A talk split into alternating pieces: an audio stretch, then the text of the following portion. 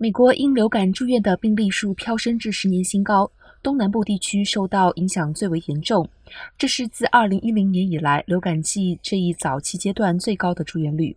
但根据联邦疾病防治中心 （CDC） 的数据，通报出现流感症状的病例，如发烧华氏一百度以上、喉咙痛或咳嗽等，在下列州占比例最高，包括阿拉巴马州、乔治亚州、密西西比州、北卡州、南卡州、田纳西州。维吉尼亚州华盛顿特区。同时，卫生官员也预期在冬季会出现另一波的新冠疫情。CDC 食品及药品管理局 （FDA）、白宫均呼吁符合资格的民众在假期季来临之前接种流感疫苗或打新冠加强针。